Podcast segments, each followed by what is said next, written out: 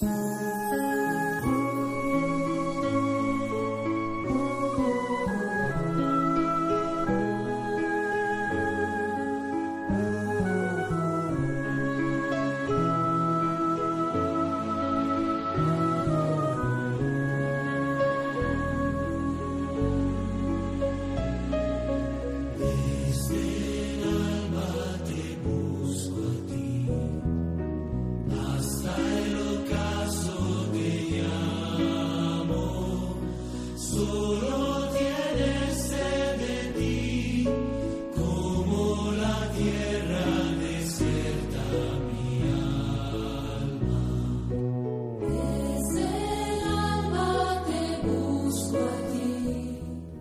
Muy buenas tardes, muy querida familia de Radio María. Os habla el Padre Luis Fernando de Prada. Mes de octubre, mes de inicio de la nueva temporada de programación de Radio María. Por ello, siempre en este mes tenemos nuevos programas que un servidor os va presentando. Hoy comienza un nuevo programa, Mujeres para hoy, Doctoras de la Iglesia. Nuevo programa, pero veterana la conductora del mismo, Inmaculada Moreno, una laica y totalmente centrada en el Señor, doctora en teología, ni más ni menos. Eso no lo tiene cualquiera, un doctorado en teología, y que ya lleva años colaborando con Radio María, ha dirigido bastantes programas ya, de hecho sigue también con una pequeña colaboración en el Dios de cada día, pero vamos a tenerla un domingo cada cuatro, un programa mensual sobre este tema tan interesante. Va a hablarnos de las mujeres doctoras de la Iglesia, proclamadas doctoras por, por la suma autoridad de la Iglesia, Santa Teresa, Santa Catalina, Santa Teresita. Bueno, lo iremos sabiendo porque hoy comienza este programa. Agradecemos a Inmaculada Moreno una vez más, un año más, su fiel colaboración con la Radio de la Virgen, con la mujer bendita entre las mujeres. Pero vamos a conocer a otras mujeres fieles a Cristo, muy iluminadas por el Espíritu Santo, que tienen mucho que enseñarnos. Comencemos, vamos a escuchar este primer programa de Mujeres para hoy, doctoras de la Iglesia.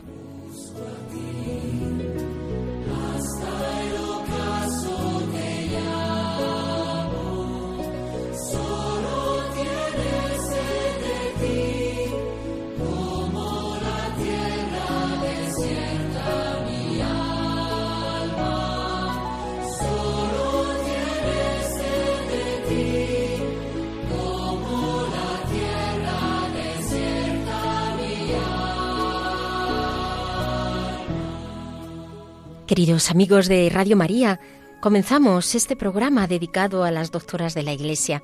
Os saludamos las personas que vamos a realizarlo, Pilar Álvarez e Inmaculada Moreno.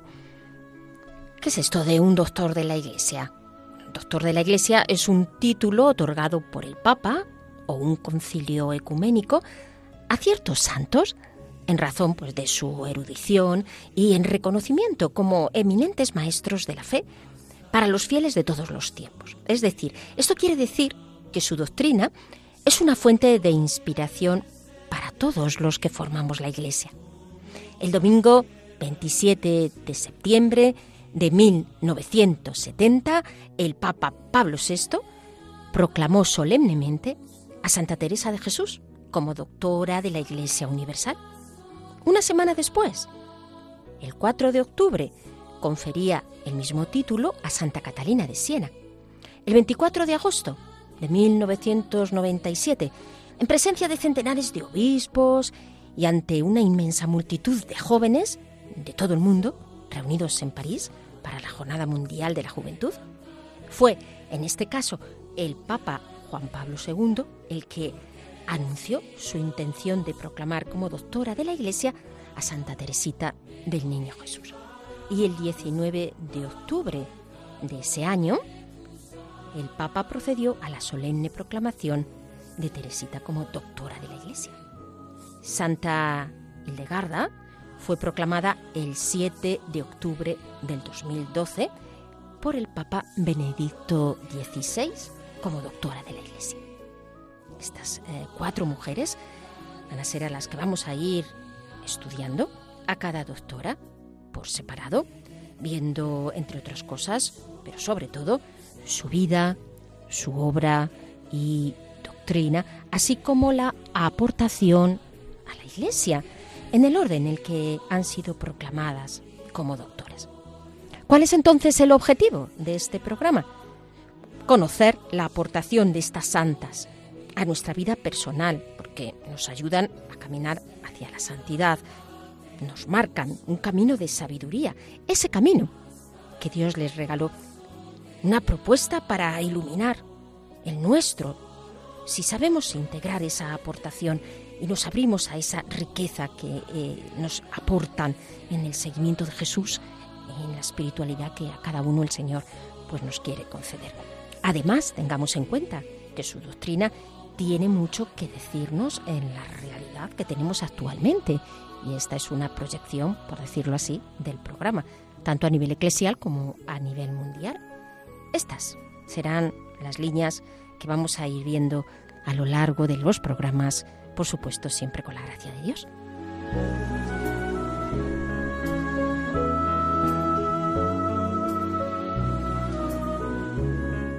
Vida y doctrina de la Santa Doctora.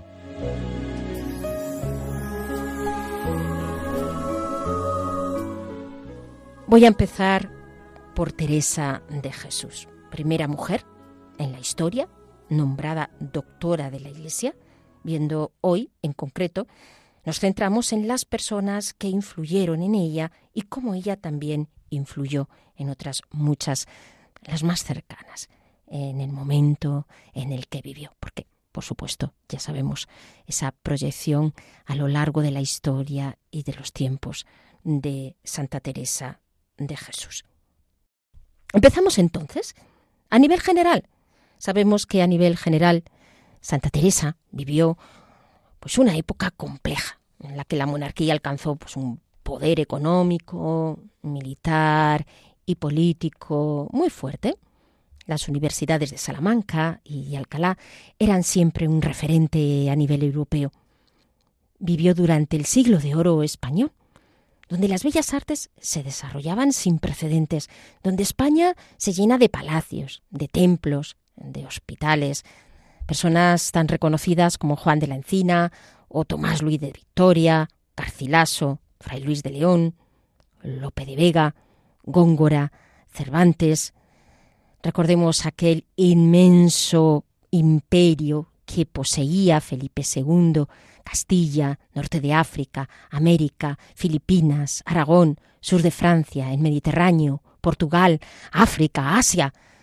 ¿Cómo sostener todo eso? Pues la, la guerra era una constante, pues con el fin de mantener unidas esas tierras tan lejanas. De hecho, parientes de Santa Teresa participaron de esas conquistas.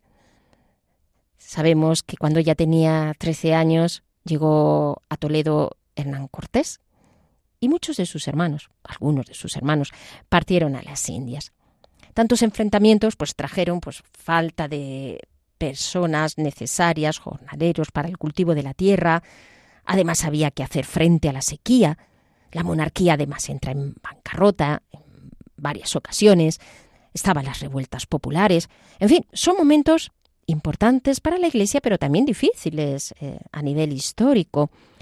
Destacamos sobre todo a este nivel de Iglesia el concilio de Trento. Y aquí vemos a Santa Teresa, a esta gran mujer, que tuvo relación directa, epistolar, en algunos casos con esos estratos de la sociedad, como con Felipe II, con príncipes, con infantas, con virreyes, cortesanos, nobles, profesores, estudiantes, mendigos, banqueros, albaniles, en fin, no se le resistía a nadie, no se le ponía nada por delante. A Teresa de Jesús.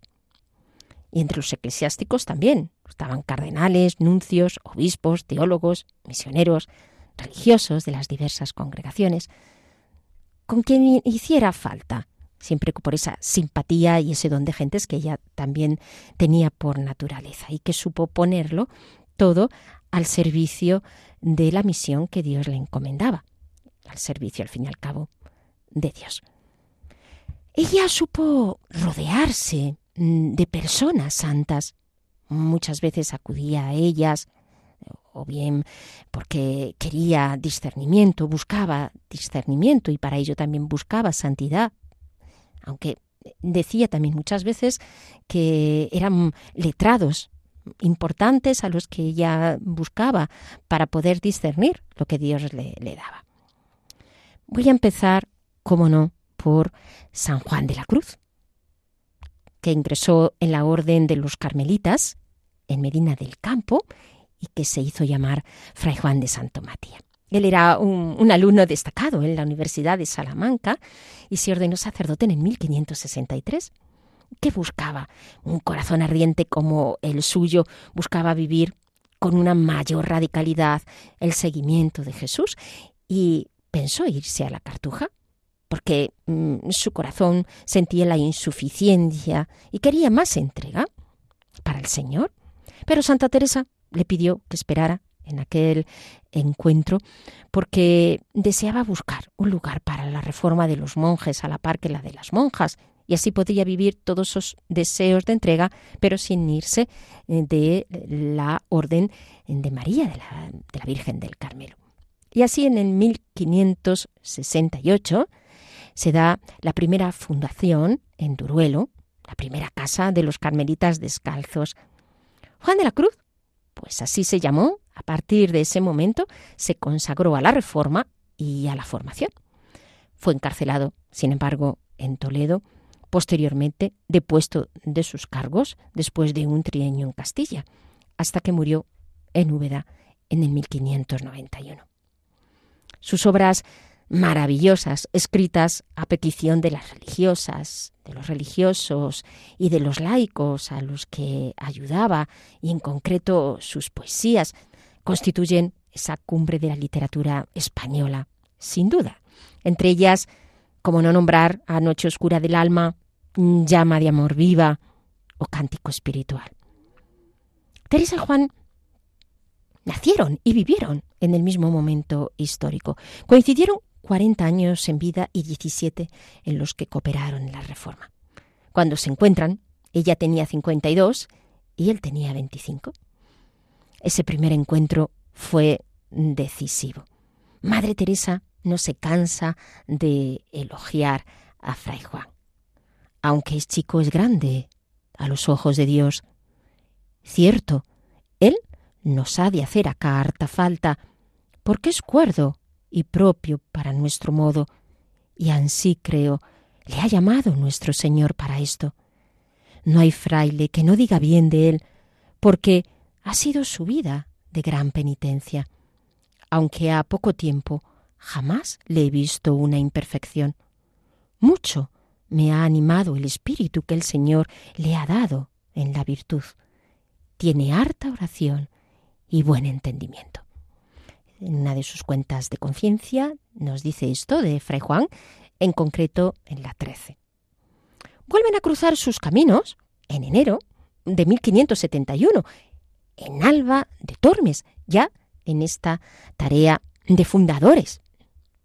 Pero es a partir de 1572 cuando se abre el periodo de más larga convivencia. Teresa llama a Fray Juan para que sea confesor en Ávila, en el monasterio de la Encarnación, donde tiene a todas las monjas mm, bastante alborotadas, como ella misma llega a decir. Vuelve a decir de Fray Juan, gran provecho hace este descalzo que confiesa aquí. Hubo una verdadera comunión espiritual. Y fue en ese tiempo cuando Teresa cuenta la gracia que Dios le dio, la del matrimonio espiritual, ese matrimonio místico, al tomar la comunión precisamente de la mano de San Juan de la Cruz.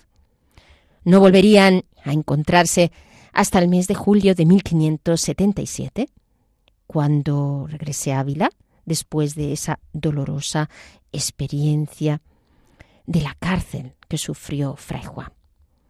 Se volvieron a encontrar posteriormente en el 1581, meses antes de la muerte de la santa, y fue de nuevo en Ávila, a donde viajó Fray Juan, con intención de volverse para que, eh, con Madre Teresa, para que eh, le acompañase a la Fundación de Granada. Esta última entrevista no obtuvo el resultado esperado. Fray Juan insiste, pero Madre Teresa tenía ya comprometida estaba ya comprometida para ir a Burgos. Sería la última vez que se vieron. Después de la muerte de Teresa, Fray Juan vivirá nueve años más, los más intensos como formador, gobernante, escritor, un periodo de gran creatividad y fecundidad en su vida. El segundo gran santo con el que eh, conectó, en este caso eh, fuera ya de la orden, fue San Pedro de Alcántara.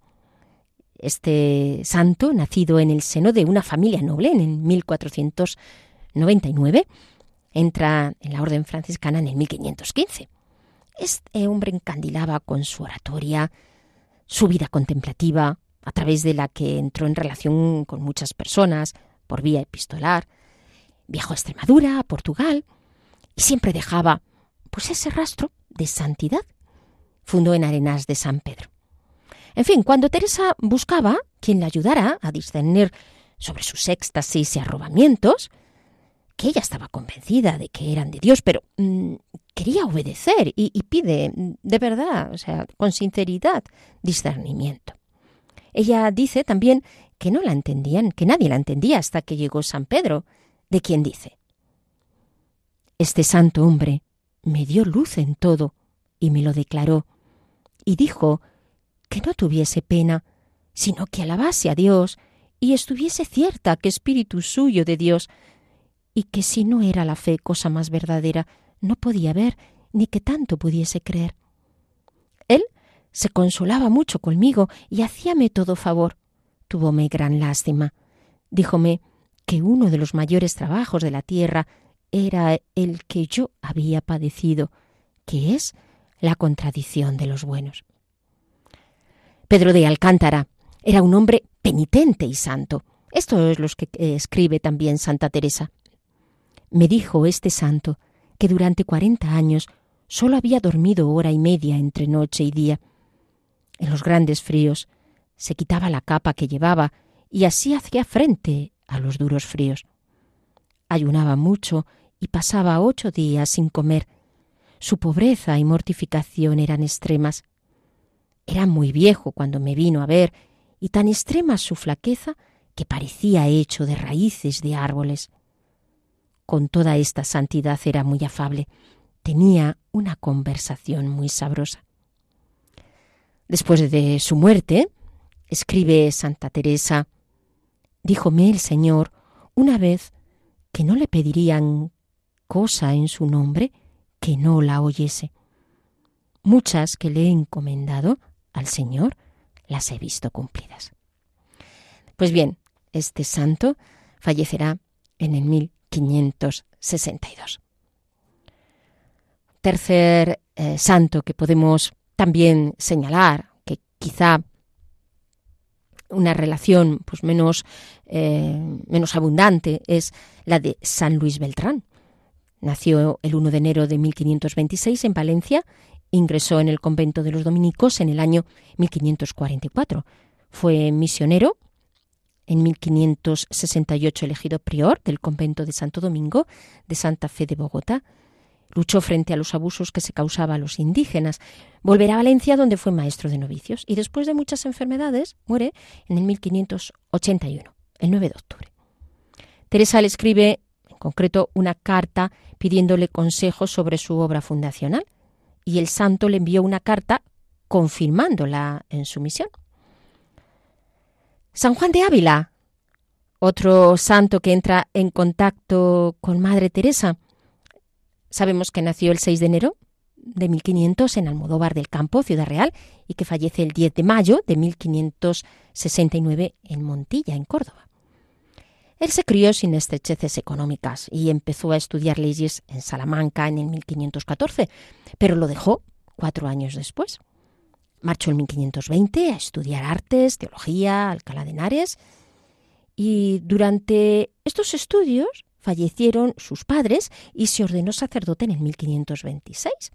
Vendió sus bienes, que le habían legado, se los repartió a los pobres para dedicarse enteramente a la evangelización empezando por su pueblo. Se consagró especialmente a la evangelización en Andalucía. Fue encarcelado, procesado por la Inquisición. escribió el famoso comentario al Salmo Audifilia para una señora convertida en Écija, funda numerosos seminarios y colegios, organizó la Universidad de Baeza y enfermó en 1554, pero él siguió activo 15 años hasta que empeora en el 1569, año en el que muere. Una personalidad impresionante, un trabajo infatigable, una experiencia de Dios que lo capacitó para ser maestro de maestros. Las cartas de Juan de Ávila a Santa Teresa son de una extraordinaria riqueza. Ante la situación en la que se encontraba en relación a sus escritos, desea que los lea Juan de Ávila. Las cartas son del mismo año, 1568, el 2 de abril y el 12 de septiembre. El santo lo que hace es animar a Teresa y le dice que continúe con su labor de fundadora y escritora. Y la alienta en la experiencia que tiene de Jesucristo y le dice unas palabras que la consolarían. Jesucristo sea amor único de vuestra merced, que por cumplir de estado de esposa fiel, esto le debe. No le suplico ruegue por mí, pues el mismo Señor le pone cuidado de ello. La segunda carta trata más del libro de la vida. Cuando acepté leer el libro que me envió, no fue tanto por pensar que yo era suficiente para juzgar las cosas de él, como por pensar que podría yo, con el favor de nuestro Señor, aprovecharme algo con la doctrina de él, y gracias a Cristo, que aunque lo he leído, no con el reposo que era menester, mas heme consolado y podría sacar edificación si por mí no queda. Le da seguridad a Teresa y le dice que tenga prudencia. No veo por qué condenarlas. Me inclino más a tenerlas por buenas, con condición que siempre haya cautela de fiarse del todo, especialmente en cosa no acostumbrada. Vuestra merced siga en camino, mas siempre con recelo de los ladrones y preguntando por el camino derecho, y de gracias a nuestro Señor, que le ha dado su amor y el propio conocimiento y amor de penitencia y cruz. Lo tenemos en la carta 158, según la enumeración que hace eh, la BAC. Luego, el santo le dice, escrito está que Dios es amor infinito y bondad infinita, y de tal amor y bondad no hay que maravillar que haga tales excesos de amor que turben a los que no le conocen. Cuando muere, la santa expresa su sentir en relación al maestro. El biógrafo Luis Muñoz señala los sentimientos de Santa Teresa. La gloriosa Santa Teresa de Jesús derramó por esta muerte copiosas lágrimas. Le dijeron que por qué se afligía tanto por un hombre que se iba a gozar de Dios. A esto respondió, Lo que me da pena es que pierde la Iglesia de Dios una gran columna y muchas almas un gran amparo que tenían de él. Con lo que soy, vengo ante ti, mi vida está en tus manos, tómala. Tú sabes bien, Señor, que soy obstáculo en tu obra, sin méritos ni fuerzas, pero tú me has querido asociar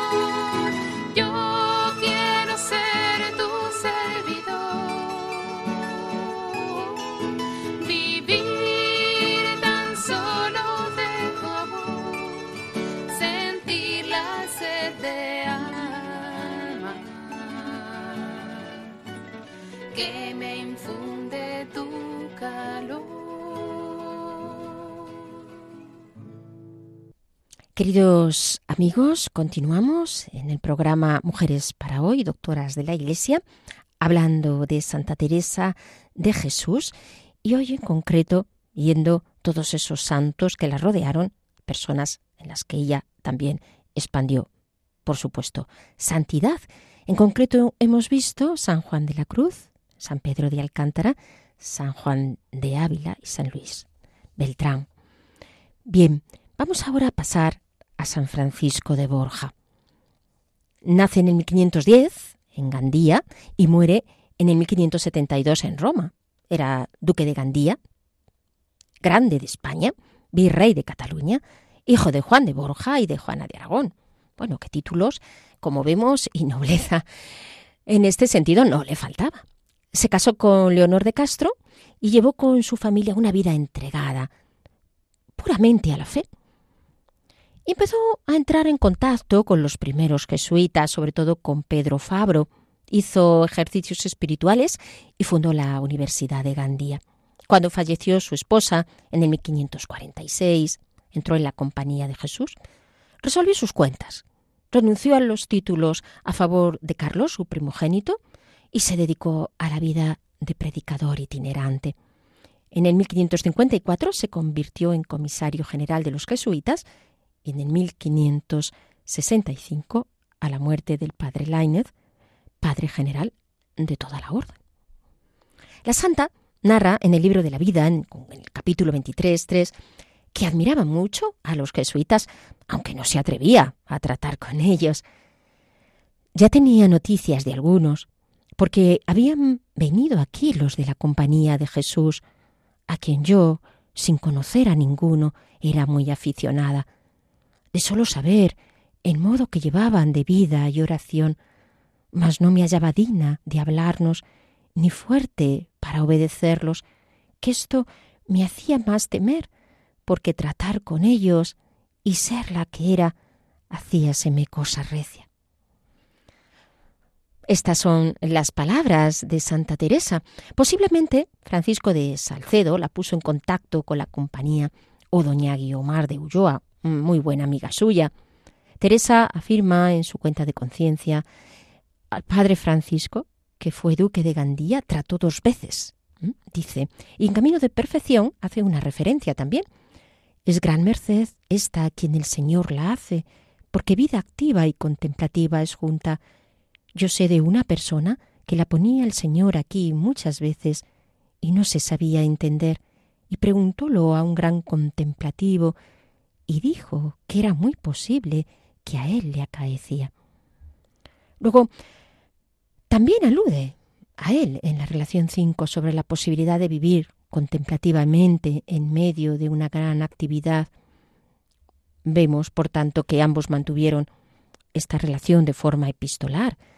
Isabel de Santo Domingo, priora, en el 1595, en el Carmelo de Zaragoza, declara así en los procesos de canonización. ¿Sabe que con el dicho Padre General de la Compañía de Jesús, dicha madre conservó hasta su muerte el trato y comunicación que tenía por cartas? Sábelo por haber visto muchas cartas y también por habérselo oído decir a la madre.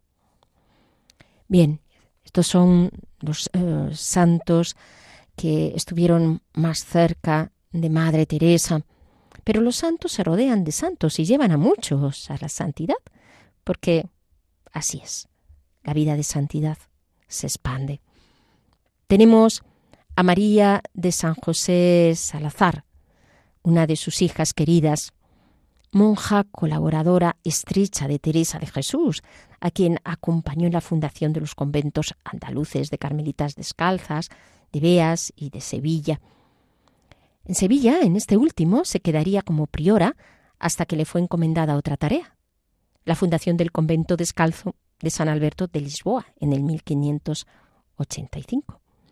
Murió en el convento de Cuerva en Toledo y fue considerado por Teresa de Jesús, fue considerada por Teresa de Jesús como la más capacitada para ser su sucesora al frente de la reforma descalza.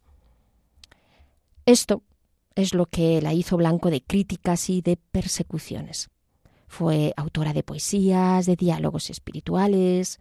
Tenemos también eh, Memorias del Carmelo, que constituyen una fuente de primer orden para conocer esas primeras fundaciones de carmelitas descalzas en Andalucía. Había nacido en Toledo, era de familia hidalga, vivió desde niña en el palacio de doña Luisa de la Cerda, donde se crió y donde recibió una educación muy esmerada. Y es allí donde conocerá a Teresa, queda impactada por la vida de aquellas mujeres que habían emprendido la reforma se une, se une a ellas. Su profesión tendrá lugar en el 1571. Otra de las grandes discípulas de Teresa y de Juan de la Cruz, Ana de Jesús Lovera, quien difunde el Carmelo en España, en Francia y en Bélgica. Ella fue la propulsora de las fundaciones también en Polonia y en Alemania. Nacida en Medina del Campo en el 1545, ella era huérfana de padre. A los pocos meses de nacer murió su padre y su madre a los nueve años. Se educará en Medina bajo la tutela de su abuela paterna. Se traslada a Plasencia con su hermano en casa de la abuela materna posteriormente y en el 1563 se pone bajo la dirección del jesuita Pedro Rodríguez. Enfermará gravemente y durante la convalecencia entabla la relación con Santa Teresa, que la admite en el convento de San José de Ávila en el 1570. Viajará con Madre Teresa en sus fundaciones, se queda como priora en Beas de Segura, donde conocerá San Juan de la Cruz. Bueno, ya la había conocido anteriormente, pero ahí es donde se establece una relación con San Juan de la Cruz, quien las va a asistir a nivel espiritual y les, eh, va a unir una estrecha amistad. Será priora del Carmelo en Madrid y en el 1604 llega a París.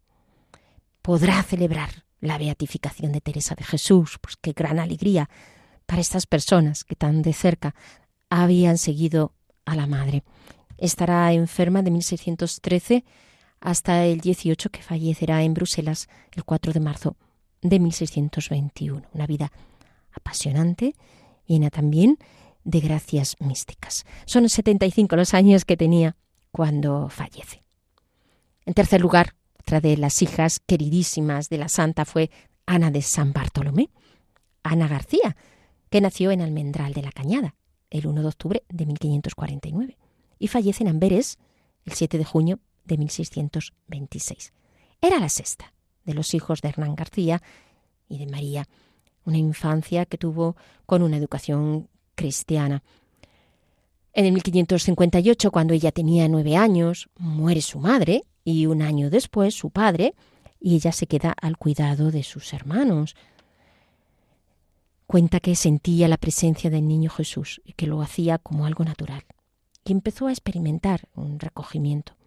Ingresó en el Carmelo de San José de Ávila en el 1570 y fue la primera liga de la Reforma de Santa Teresa. Desde el principio, muy querida por la santa, en cuyas manos hizo sus votos, y llegó a ser una discípula predilecta, heredera aventajada del espíritu de Teresa, que, así como Elías y Eliseo, ¿verdad?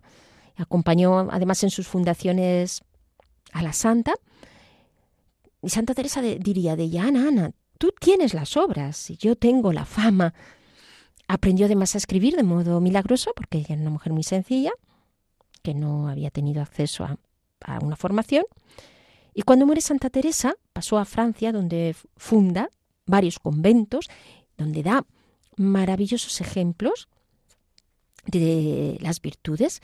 En su autobiografía nos dejó constancia pues, de las muchas gracias místicas que también recibió durante su vida. Teresa de Jesús supo impregnar a sus hijas de su espíritu. También Ana de San Bartolomé nos ha dejado en su obra poemas, así dice uno de ellos. Oh dulce Jesús, nuestro bien y gozo, dadme vuestra luz, mírenme tus ojos. Jesús me miró y yo le miré. Díjome, yo por ti moriré. Oh dulce Jesús, nuestro bien y gozo, dadme vuestra luz, mírenme tus ojos. Por último, destacar a Jerónimo Gracián. En este elenco de personajes no podemos dejar de nombrarle. Nacido en Valladolid el 6 de junio de 1545 y fallecido en Bruselas en el 1614. Estudió en la Universidad de Alcalá de Henares y después cursó teología. Era inteligente, aventurero y fue ordenado sacerdote con 24 años. Tuvo una formación clásica y jesuítica. Pensó en entrar en la Compañía de Jesús hasta que conoció a las carmelitas de Pastrana. Para Teresa de Jesús fue la intervención de la Virgen lo que le atrajo al Carmelo. Entró en el Carmelo ya con muchos encargos y sus personas se van a aunar a amor por la regla y por la reforma teresiana. El primer encuentro con Madre Teresa fue en Beas de Segura en el 1575. En el 1581 fue nombrado primer provincial en el capítulo de Alcalá de Henares y encontró en Teresa, Teresa en él, aquella persona que llevaría la orden. Y a través de las cartas vemos esa profunda amistad que les unió.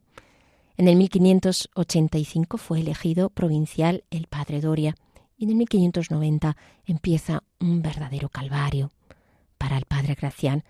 Acabará siendo expulsado de los descalzos en el 1592. Se le acusó de relajado, de tratos deshonestos. Dice solo quien lo padece puede decir lo que sentiría un suceso de estos, quien había entrado en la orden de los descalzos con la vocación que yo entré y padecido tanto por haber la provincia y dado el hábito a los mismos que me lo quitaron.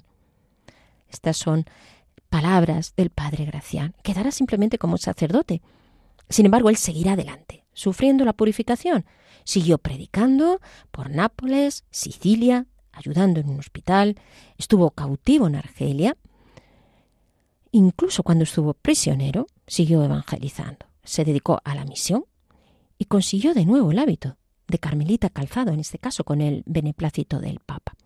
A Bruselas llegará en julio de 1607, alternando la vida eremítica con las confesiones a las carmelitas, y conoció la beatificación, él también, de Madre Teresa, el 24 de abril de 1614, y murió el 21 de septiembre de ese mismo año.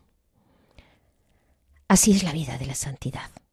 Teresa, en esa vida de santidad que se le daba, la fue expandiendo y la fue absorbiendo de las personas que la rodeaban. Ella buscaba formación y santidad y Dios se la puso en aquel pulular de espiritualidad que caracterizó al siglo de oro español.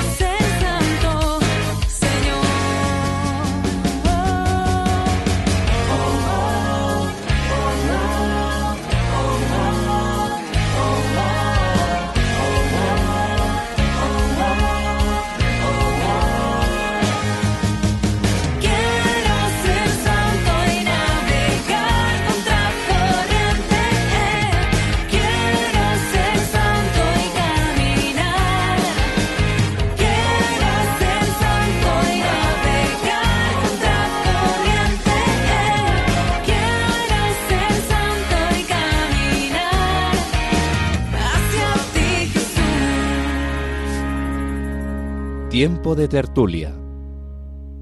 Bien, queridos oyentes, pues vamos a dar paso a la tertulia que nos acompaña Pilar Álvarez en estos programas. Hoy en relación a todo esto que hemos estado viendo sobre cómo nuestra querida Santa Teresa, que sabemos entre otras cosas era una mujer inteligente, se había rodeado pues de grandes santos y no solamente se rodeó de grandes santos a los que consultaba, con los que eh, tuvo en algunos casos dirección espiritual, sino que ella también expandía esa esa santidad, ¿no, Pilar? ¿Tú cómo has sentido todo este elenco de santos que, que han ido saliendo en el programa? Bueno, pues realmente es impresionante porque todos ellos son unos santos impresionantes, de los que más conocemos y de los que menos conocemos.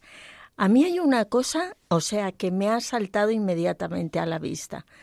Eh, Santa Teresa podía haber tenido relación solo con carmelitas y no es el caso. Vemos que tiene una relación bastante íntima pues con carmelitas, eh, con franciscanos, con dominicos, con sacerdotes de la Compañía de Jesús. Es decir, ella tiene una visión que Dios la, la concede de no cerrarse únicamente a un carisma de los religiosos. Podía haber solo consultado con carmelitas y no. ¿Y cómo sabe ella descubrir la santidad en cada uno de ellos? También a mí me ha hecho ver cómo Santa Teresa, esto en lo que se refiere a los, a los varones, cómo ella mm, sabe discernir el carisma de cada uno de ellos. A mí esto me parece impresionante, cómo a uno le hace consultas de una cosa, a otro le hace consultas de otro, em, tiene dirección espiritual con otros y y eso es muy importante, yo creo, el, el saber discernir los carismas de las personas que tenemos alrededor, que Dios se los ha concedido para ayuda nuestra. Y esto me hace pensar también que Dios en nuestra vida eh, también nos va colocando personas santas que muchas veces no las sabemos reconocer porque nosotros al contrario de Santa Teresa estamos encerrados en nosotros mismos y no vamos realmente buscando la voluntad de Dios, como ella mm, pues tiene que consultar para discernir muchas cosas que la van ocurriendo en su vida. No se fía únicamente de lo que a ella le parece, sino que lo consulta y busca quien le pueda orientar bien no se fía del consejo de una persona que no tenga una vida de santidad. Por ejemplo, a mí eso me parece importante. Y, y yo he pensado, Inma, en estos días, qué personas a lo largo de mi vida me han hablado de Dios, me han hecho sentir su presencia. Si yo he aprovechado todo lo que esas personas me decían eh, de parte de Dios o yo en mi soberbia he querido yo tomar las, las riendas de mi vida y porque hasta lo que nosotros hasta lo que nosotros pensamos que son mociones del espíritu tantas veces necesitan ser discernidas por alguien que tenga ese carisma y, y, nos diga, pues mira, eso no es de Dios, es, es de tu propia persona que tú te estás montando aquí una película. Pero claro, Santa Teresa realmente estaba eh, tan entregada a la voluntad de su Señor, de su majestad, de, de buscar su voluntad, ese enamoramiento creciente, esa entrega progresiva de su vida, que yo creo que ella estaba totalmente abierta a reconocer la presencia de Dios en los demás. Yo creo que eso eh, es importante cuando uno pero claro, para eso uno mismo tiene que estar en la presencia del Señor y entonces puede reconocer a su Señor en los demás. Y lo a mí me parece que esto es como muy importante en la vida espiritual de, de las personas. Y luego esto, hablando así porque no tenemos tiempo, de, de estos pedazos de santos varones que, que están en la vida de Teresa. Y además es enternecedor cuando habla de alguno de algunos de ellos, con qué admiración. Em, es, es, impresionante. Em, pero luego también hay mujeres importantísimas en la vida, en la vida de Teresa, todas estas de las que hemos hablado antes. Estas mujeres, estoy pensando en concreto, por ejemplo, en la Beata Ana de San Bartolomé, que es la que yo más conozco. Estas esta en concreto, Ana de San Bartolomé, que no sabía ni escribir, cómo mm, de una manera milagrosa aprende a escribir y encima con una caligrafía bastante similar a la de Santa Teresa. Y cómo estas mujeres que no sabían idiomas, que no tenían, em, yo qué sé, preparación, y y se lanzan, y se lanzan por Europa por aquellos caminos, hacer esas fundaciones, con, y además luchando hasta con la jerarquía de la Iglesia. Em, me estoy acordando ahora de los problemas que tiene Ana de San, de San Bartolomé en Francia y cómo nada las para. Realmente ellas han heredado del espíritu de, de la Madre Teresa esa audacia que cuando ellas creen que están en la voluntad de Dios, adelante. Y cómo llegan hasta Flandes, la fundación de Amberes, mm, y cómo mm, y el espíritu, el espíritu que heredan las hijas de la Madre Teresa. A mí eso me parece, o sea, ese sello, ese timbre, ese amor a la pobreza, a la austeridad, a la verdad. Em, eh, es impresionante. Y luego, como la Madre Teresa no busca ella solo en los demás la, la santidad o la presencia de Dios, sino cómo ella genera santidad alrededor de las personas que entran en contacto, en contacto con ella. Y a veces mm, en nuestra vida de hoy, yo creo que, mm, que a veces estamos un poco encerrados, o por lo menos yo, en mí misma, y por supuesto, yo poca santidad creo que pueda generar, pero a veces hemos caído en la trampa de que todo lo que es de Dios es privado y, no tenemos esta santa audacia de, de Santa Teresa de, de generar la santidad alrededor nuestro, hablando de Dios, con respeto, porque a mí esta es otra de las cosas que me impresiona de Teresa, y el valor, el valor a cuando ella está en la verdad, pero al mismo tiempo prudente, porque eh, en fin, la Inquisición no era cosa como para para jugar con como para jugar con ella, ¿verdad?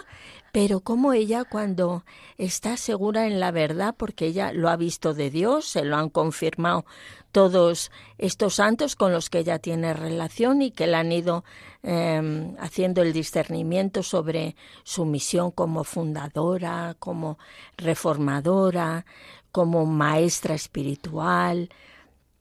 Y como una vez que tiene discernido esto, ella eh, pues es constante, Además es una mujer valiente.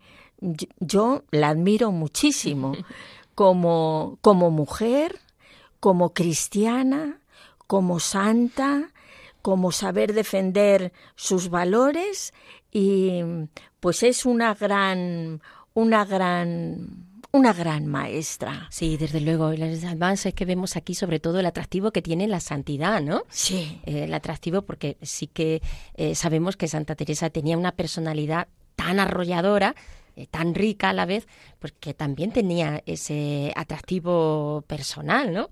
Que, de hecho, pues muchos decían eso de ella, entre otras cosas.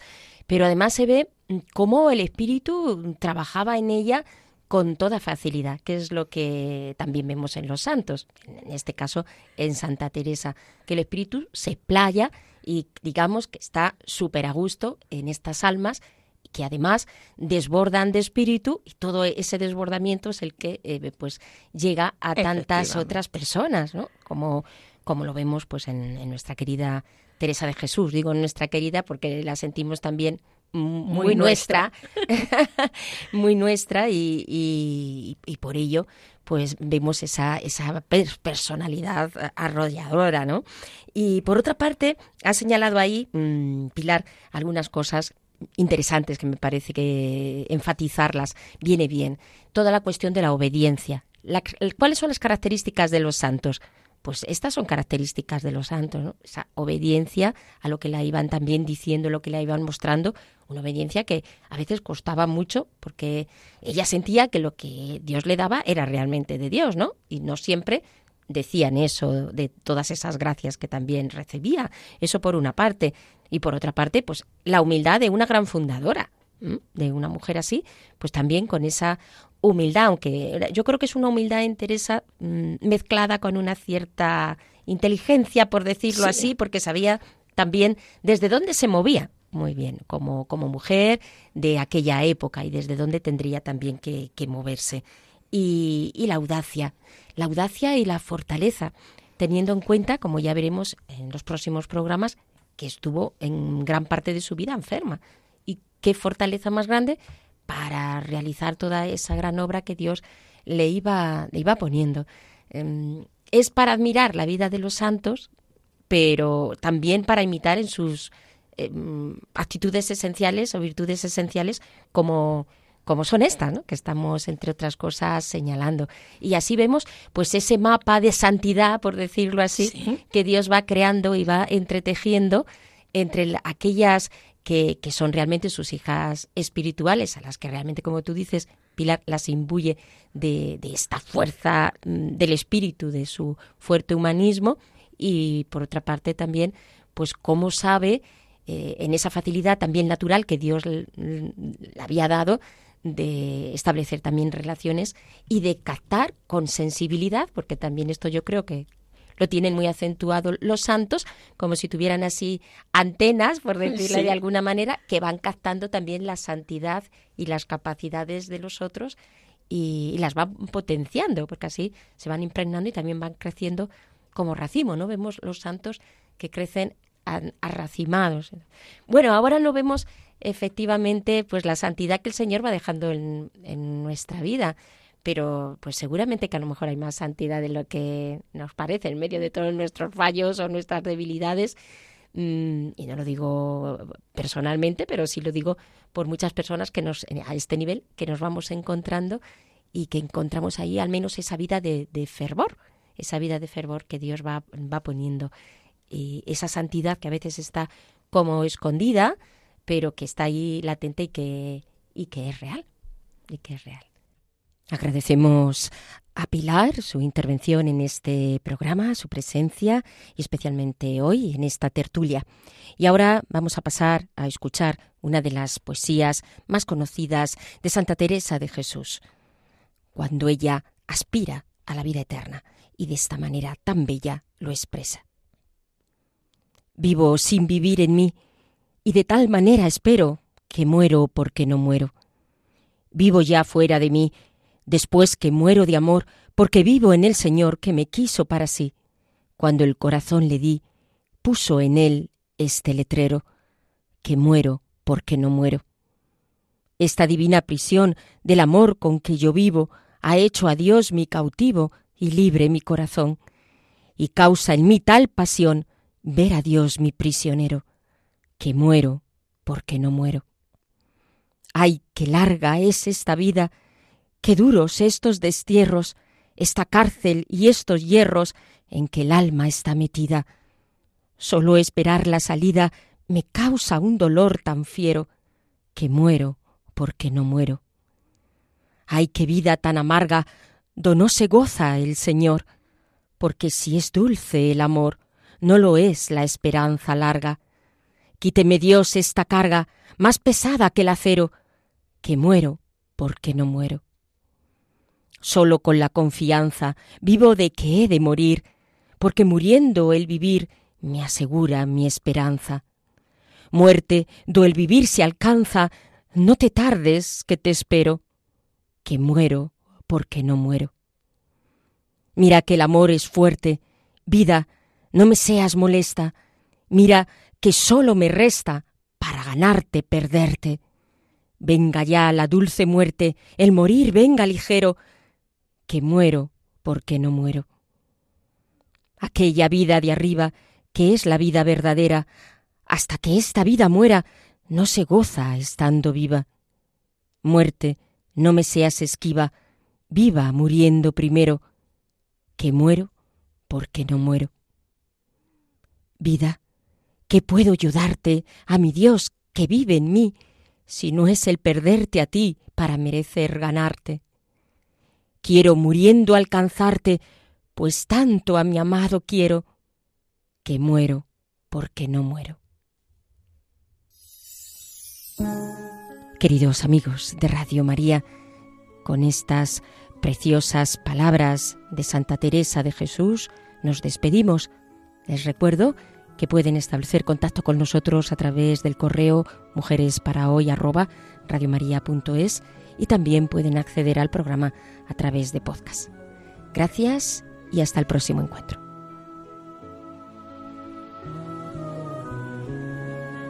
Y así termina Mujeres para hoy, doctoras de la Iglesia, con Inmaculada Moreno.